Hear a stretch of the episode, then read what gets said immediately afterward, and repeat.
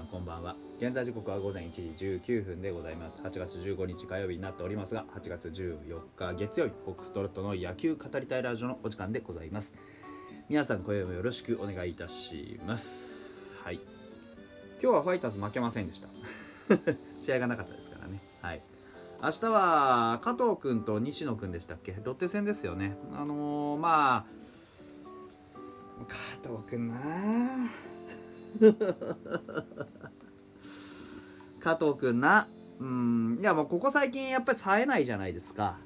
で噂もあんな感じでしたしね。うん。まあかね。えー、伊藤君はね、まあ、締まったピッチングしたかもしれないですけどやっぱり根本君が一番良かったなんていう印象を抱いてるようでは終わってるわけで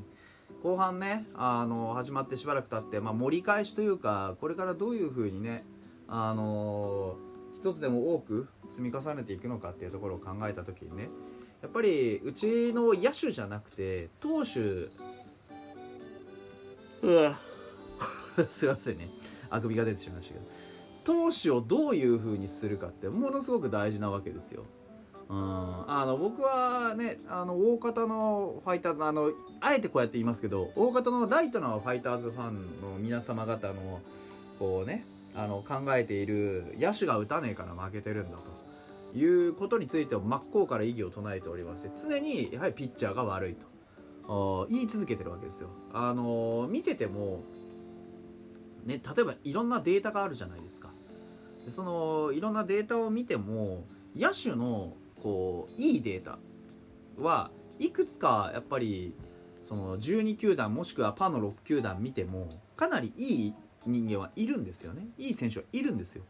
なんですけどことやっぱり指標各種指標を見ていくとファイターズのピッチャーでまともなその指標が出て指標的にまともにチームに貢献してるよっていう選手は皆無なんですよ。はっきり言って。それはもうあらゆる指標においてです、うん、防御率がちょっといいとか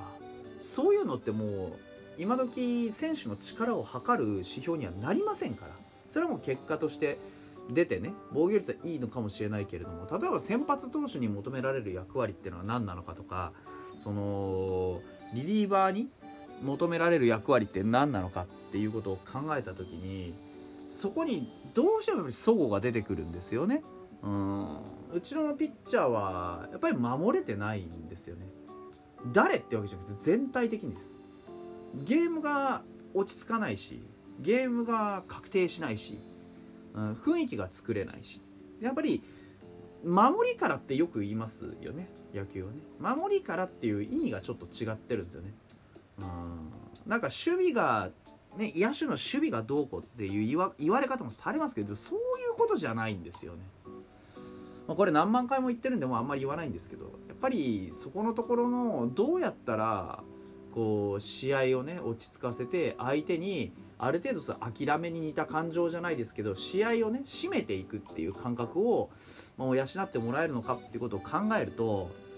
まあ一つ大事なことはとにかく三者凡退を整えなさいということでしょうね。そこをなんとかしてほしいなというふうに僕は思っております。はい、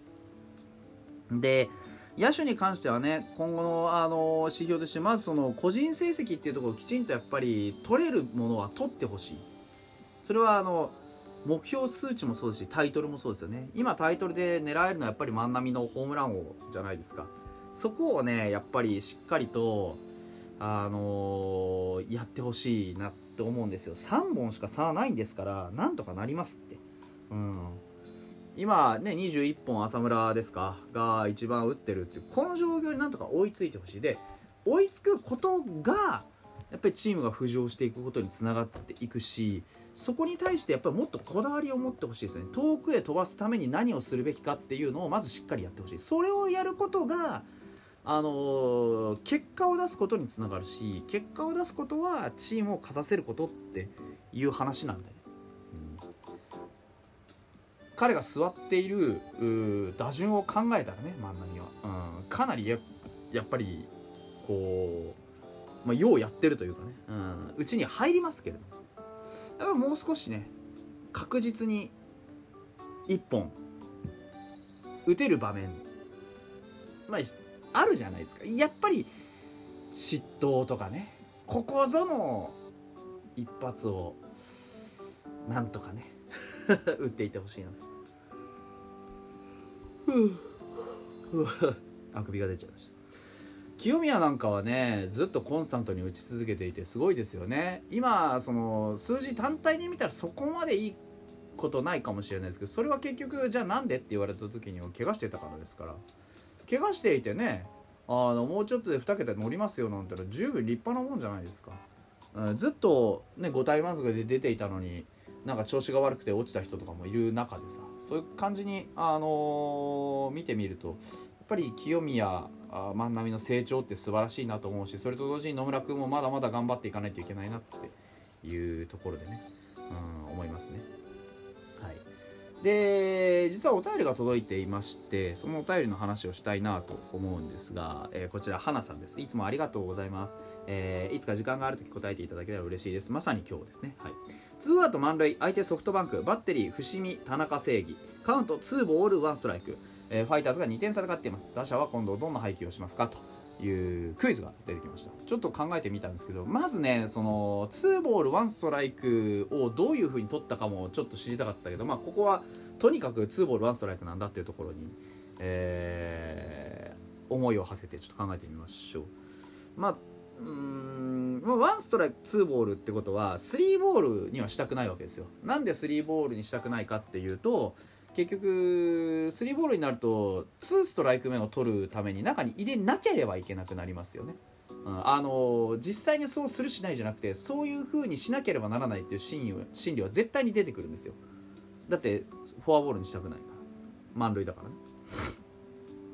ってことはもう2ボールになった時点でストライク連投しかないんですよ。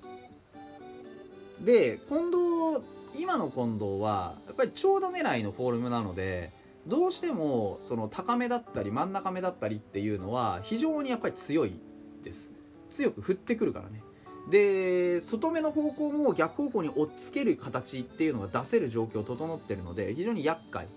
やはり真ん中に行くようなボールは避けたいと。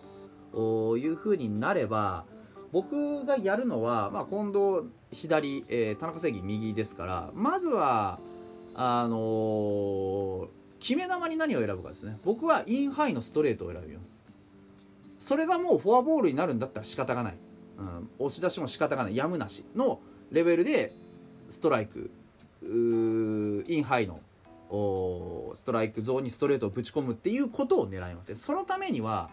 何をしなきゃいけないかっていうとそのインハイについつい、えー、出ちゃう。手が出ちゃう。という状況をいかに作るかなんですよね。うん、ですから僕がやるのは高めアウトハイのスライダーを入れるところから入ります。アウトハイにスライダーを外から差し込んでいく感じ、うん、ですね。でおそらくですけど近藤はその時点でフォアボールも頭の中にちょっと思い浮かべながらあのー、バッターボックスに立つはずなんですよね。ですから外目の際どい球っつうのは見極めてきます。特に高めとかは目付けを基本しないのでやっぱり目付けは中あのなんていう真ん中高さ真ん中ぐらいのとこから下なんですよね。高めのところに関しては手が出ても逆方向にファールのイメージです。ですからファール打ってくれればより良い、うん、あえて高めのスライダーを入れます。キュッとスライダーを入れる。でこれがボールになったらあのー、ボールになればえー、アウトローフォークですね。もうこれは切り替えます。アウトローにフォーク。あの長打を打たれるよりかはフォアボール出した方がマシなので3ボール1ストライクからは空振りもしくは内野ゴロ狙いでアウトローのフォークを入れます。それもゾーン内に収めます。これはあのギリギリのところを狙いますけどこの場合はもう仕方がないのであのとにかく低め落としきれです。落としきって振ってくれたら儲けもにします。ボールだった場合はね今のスライダーただ今のスライダーでファールないし見逃しが取れてストライクになった場合にはあそのままアウトからインの方向にストレートを入れます。なんでかっていうとスライダーを外から入れてあるのでスライダー外から入れてあるからあのインコースの高めに対して意識が出るんですよ。なんで？さっきのスライダーがインに来るっていうパターンを頭の中に入れるからです。でもインハイは近藤健介打てません。打てません。あのどどんなバッターであれインハイを持っていくのってめちゃくちゃ難しいんですよ。一番。特に近藤の場合はバットが遅れて出てくるタイプのバッターなのであのインハイっていうのはバットを遅らせて出てきたら、まあ、全然ダメなまず打てないんですよ。逆に体をガッと開いてあのインコースの球をこうなんでしょう鞭を体に巻きつけるような形でバット振らないと絶対飛ばないんですよね。ですからインハイのストレートそのまま入れます。スッと。でこれはある程度あの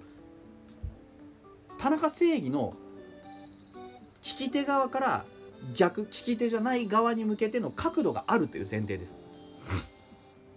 そうすることでおそらくですけどあの内野フライもしくは空振りが取れるはずです。これちゃんと高めにいけば。これがちょっとでも甘めにまあもちろん近藤健介なんで甘めにいけば全部打たれると思っていていいです。甘め中中の甘めね。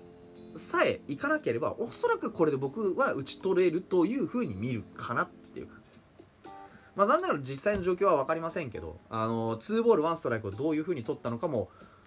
加味すればもっともっと深い読みになるかなというふうに思います。まあ結果わからないですけどね。はい。とりあえずこんな感じでした。また明日。